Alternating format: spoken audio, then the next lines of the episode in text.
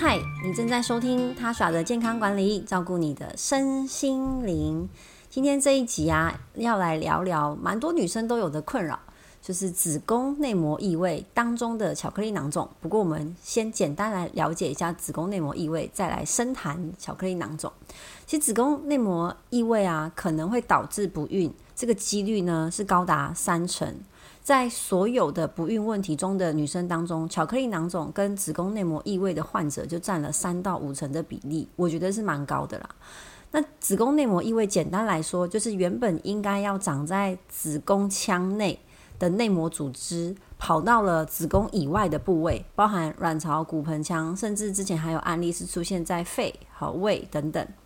若子宫内膜异位啊，就是它异位是指说它长错地方了，位置不对。那它跑到卵巢的话，就会变成所谓的巧克力囊肿；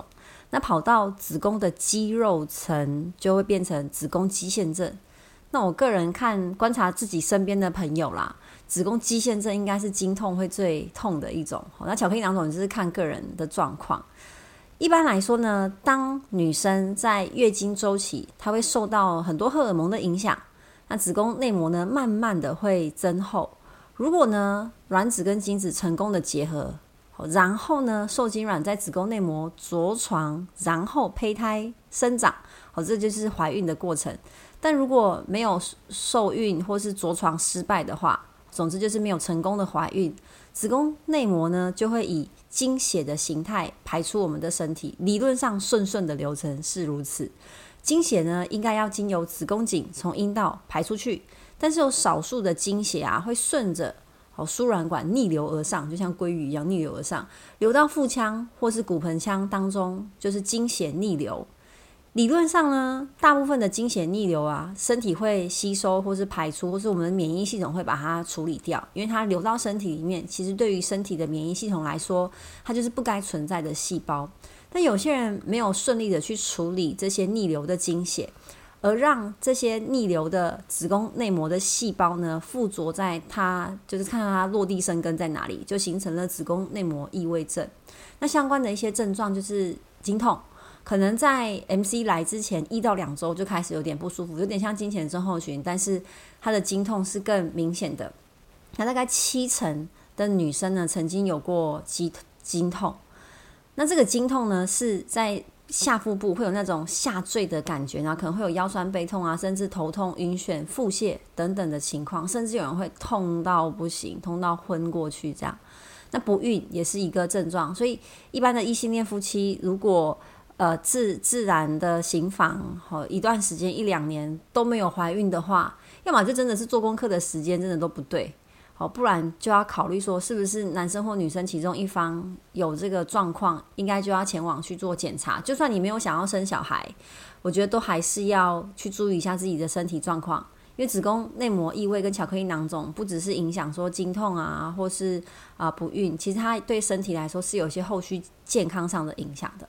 然后第三个症状是性交后的疼痛，大概有百分之二十五到四十 percent 的病患在性交之后会有点状的出血或是疼痛的情况，好，或是骨盆腔的疼痛，因为内膜组织、内膜细胞它如果在骨盆腔当中出现发炎或是粘连，就比较容易造成骨盆腔疼痛的感觉，大概四分之一的人有这样子的症状。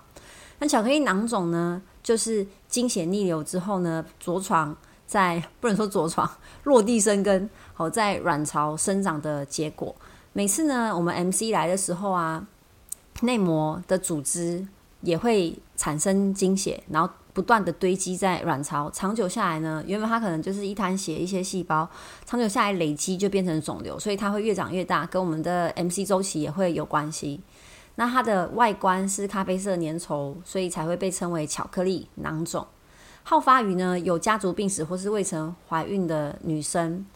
如果她一直粘着在我们的骨盆腔或是卵巢，其实就会让我们的身体处于慢性发炎的状况，会影响卵子的品质，导致呢好有不孕的情况发生。那它的症状虽然跟子宫内膜异位是大致相同的，因为原理一样，只是地点不一样，位置不一样。不过还是有一些些差异哈，有一些人受到体质的影响，是几乎没有任何的感觉跟症状，所以他也不会经痛。那不孕的情况，大概四分之一左右的不孕患者是有子宫内膜异位症、巧克力囊肿的。所以再次提醒一下，如果多次尝试怀孕不成，就要认真的去做检查。好，因为有些人可能会算那个时间，然后算排卵期，然后就觉得，诶，可能怎么试个好几次都没有中。那当然年纪也会有关系，身体的状况也会关系，肥胖也会影响。所以，呃，我觉得三十岁以后很积极想要怀孕，都可以先去看啊妇产科的门诊，男生跟女生都去做一下检查，了解一下自己目前的身体状况。如果检查出来很好，那当然可以继续尝试自然怀孕。那如果发现诶双方各有一些些问题需要调整的话，那至少你知道说要怎么样去调整这个问题。因为怀孕真的是跟时间赛跑啦，尤其是三十五岁甚至四十岁之后。那巧克力囊肿呢，还会有的症状像是月经的混乱，它的时间比较乱，经血量会变多，因为囊肿在卵巢会干扰荷尔蒙的分泌，导致月经失调。或是腰围变粗，因为它是囊肿，所以它会有一个物体在那边。甚至有些人囊肿是大到你去摸那个肚子，会觉得哎，好像有一颗东西在那。然后他的腹部就会比较突出，腰围变粗，以为自己是变胖，疯狂的减肥都没有用，结果发现哎是巧克力囊肿。好，这也是有这样的可能性。如果你是未曾怀孕的女生，好，或是出经比较早，在十二岁以前，或是平常的月经周期是短于二十七天，好，家族当中有其他女生有子宫内膜异位的病史，那你本身有自体免疫疾病，以上这五个条件都会让你比较容易罹患巧克力囊肿。那治疗的方式其实很多，医生呢会根据患者的呃严重程度、症状、年龄、生育的需求。因为它是在卵巢，所以如果开刀的话，可能就会影响到生育的状况。每个人都一定要依照自己的情况去跟医生讨论你想要的治疗方式。当然，早期发现你就比较好去讨论，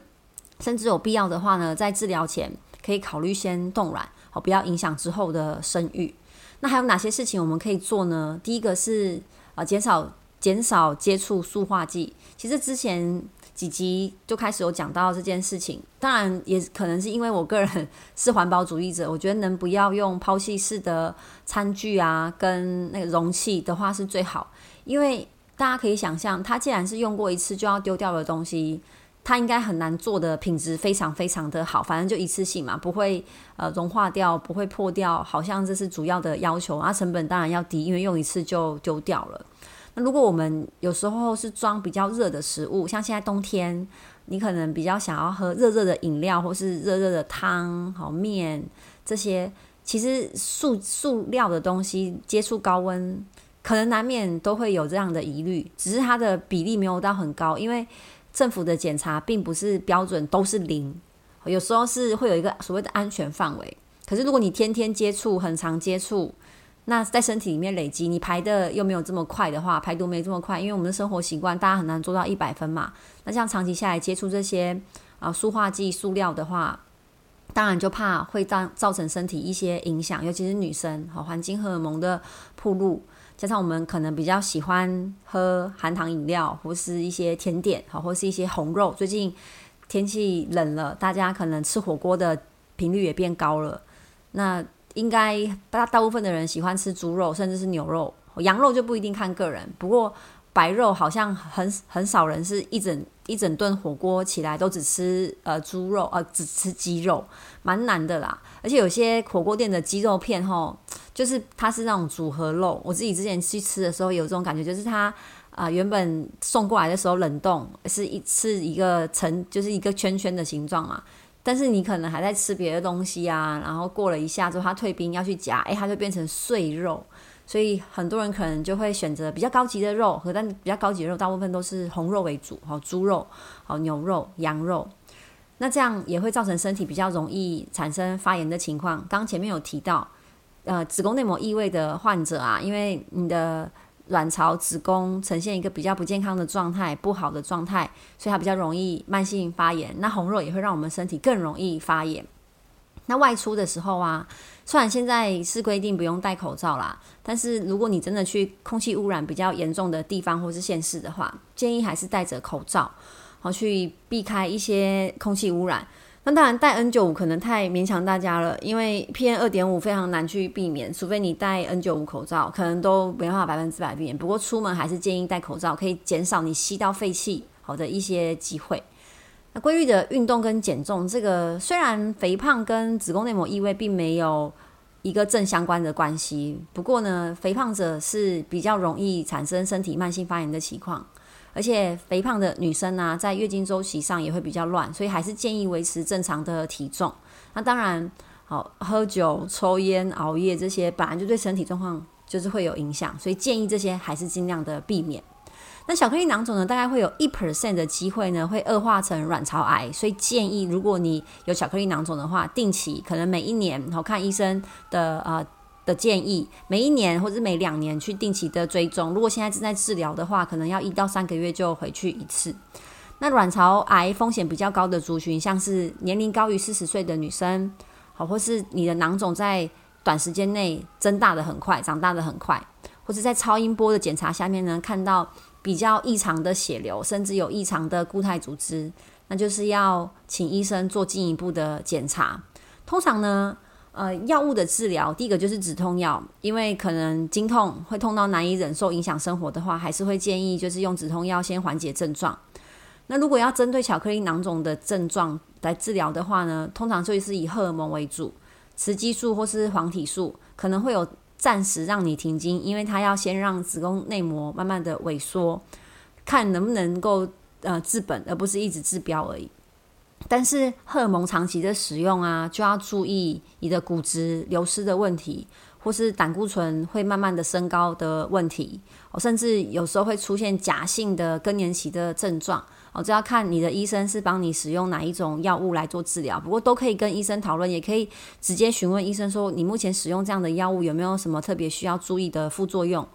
哦，那女生其实二十五岁之后都是会建议补钙，如果你有在额外的啊用类固醇或者像刚提到的雌激素、黄体素来做治疗的话，更需要认真的来帮自己补充钙质，就是帮自己多存一点股本啦。不然，四十岁之后、五十岁之后，骨质疏松的几率也会比较高。所以，药物的治疗呢，建议大家每个人的情况都不一样，一定要跟医生认真的做讨论，因为这是我的身体，我一定要参与这个治疗的方式。可能不用懂太多的学理或是困难，那有些医生可能他也没办法花太多时间跟你解释，所以多做功课也是很重要的。那饮食的部分呢，有人会担心说：“诶，我有巧克力囊肿，那这样是不是不要喝豆浆、吃豆腐啊？”其实，如果你不是三餐都狂嗑豆腐，然后把豆浆当水喝的话，是不用担心的。因为豆浆本身的好处非常的多，好，植物的蛋白质可以帮助我们去补充蛋白质的补充，对头发、皮肤啊，还有我们的免疫系统都有很好的帮助，会比动物性蛋白来得好，也比较不会有负担。而且它里面的大豆异黄酮其实比例是相当低的，好，所以只要你不是吃到过量的话，其实可以安心的食用。就一般食食用量啦。那抗发炎的食物跟营养素可以多吃，像是维生素 D 呀、鱼油啊、维生素 C 跟 E 等等这些食物，好跟营养素可以另外的多加补充。维生素 B 群也可以多吃啊。我是觉得 B 群是属于基本营养素。那少吃油炸、红肉，哦跟甜食这三个其实本来就应该要少吃。然后然后跟医生讨论定期的回诊追踪，去确定说我现在的状况。那个囊肿是变大还是变小？如果变小的话，就是也是要想一下，诶，我做了什么让它变小？因此开始治疗之后啊，如果可以的话，建议大家记录你的起床跟睡觉的时间，就是睡眠周期。然后你的 M C 的周期，其实我真的很鼓励大家女生一定要记录 M C 的周期，你什么时候来，什么时候走，这样子会知道你的月经周期是维持了几天，不是只要怀孕的人才才要记哦。你本来就是要关心自己的身体的状况，然后饮食我吃了什么，现在拍照真的很方便，你就治疗开始之后，你就认真的拍照记录自己的饮食，不然要回想上个礼拜吃了什么，真的非常的困难。不管肿瘤是变大还是变小，至少你要知道为什么嘛。然后这一集呢，其实我最近没有什么太多的叶配啊，因为营养素的部分大部分都推掉了。可是其实我觉得定。定期依照自己的情况去选择营养素，其实是很大的帮助。不是听到谁说这个好就就狂吃，你一定要先了解自己，然后再去想说我想要改善什么部分，然后再选配营养素。但是这个是我个人想要推荐给大家的，所以我就不在这边说啊内容跟品牌。不过如果你有类似的困扰，想要确定说，诶，我不确定我这样的营养素搭配 O 不 OK，欢迎私讯来跟我讨论。那我也可以推荐你呢，我自己在吃的营养素。啊，以上就是今天的分享。如果你喜欢这一集的话请帮我分享给更多人知道，也欢迎来我的 IG 跟 Facebook 跟我互动哦。我们下一期见，拜拜。